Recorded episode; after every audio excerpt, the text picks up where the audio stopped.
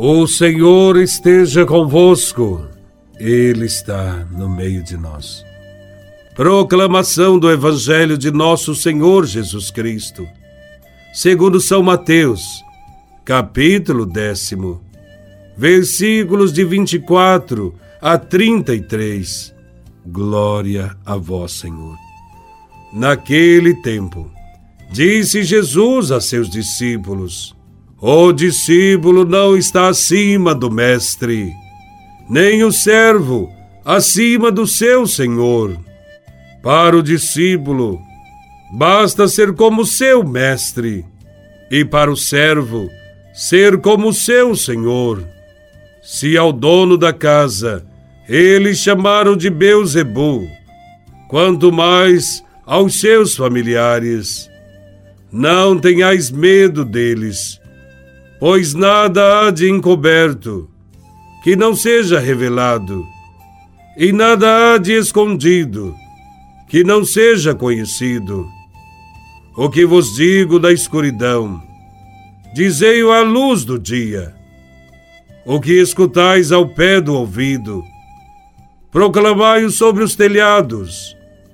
Não tenhais medo daqueles que matam o corpo mas não podem matar a alma. Pelo contrário, temei aquele que pode destruir a alma e o corpo no inferno. Não se vendem dois pardais por algumas moedas. No entanto, nenhum deles cai no chão sem o consentimento do vosso Pai. Quanto a vós, até os cabelos da cabeça estão todos contados. Não tenhais medo, vós valeis mais do que muitos pardais. Portanto, todo aquele que se declarar a meu favor diante dos homens, também eu declararei em favor dele diante do meu Pai, que está nos céus.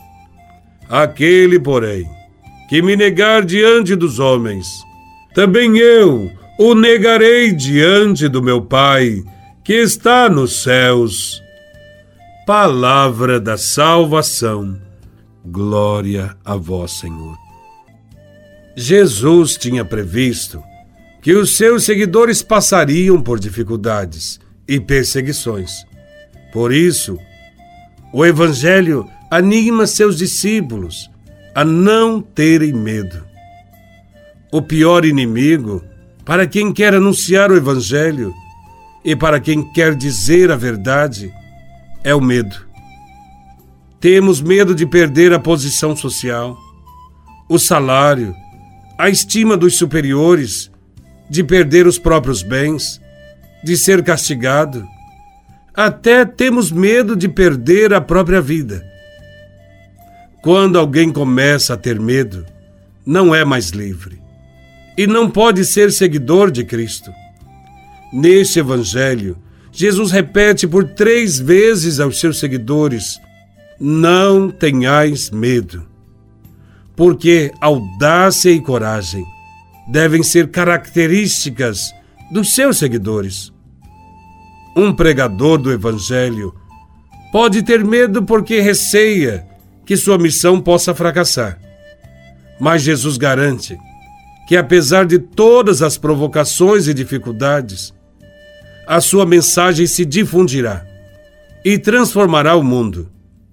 A sua obra não será em vão, ainda que sejam condenados à morte. Nenhuma força inimiga terá o poder de arruinar o projeto de Deus. O cristão pode ter até medo de passar por maus tratos e até de receber ameaça de morte. Mas Jesus responde que nenhuma violência tem o poder de privar os discípulos do verdadeiro bem que os mesmos possuem. Nem a tribulação, nem a angústia, nem a perseguição, nem a fome, nem a espada poderá nos separar do amor de Deus. Quantas vezes, por medo, fomos covardes, mentimos, praticamos violências, injustiças. Quem tem medo fica bloqueado, não consegue viver a palavra de Deus.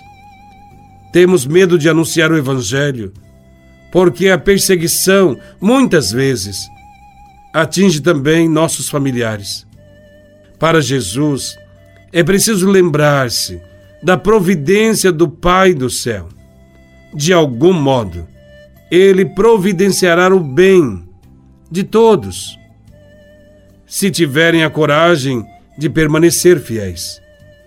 É muito bonita a comparação dos cabelos da cabeça, cujo número somente Deus e mais ninguém conhece. Deus conhece até os mínimos detalhes da nossa vida. Nada escapa ao seu amor e às suas atenções.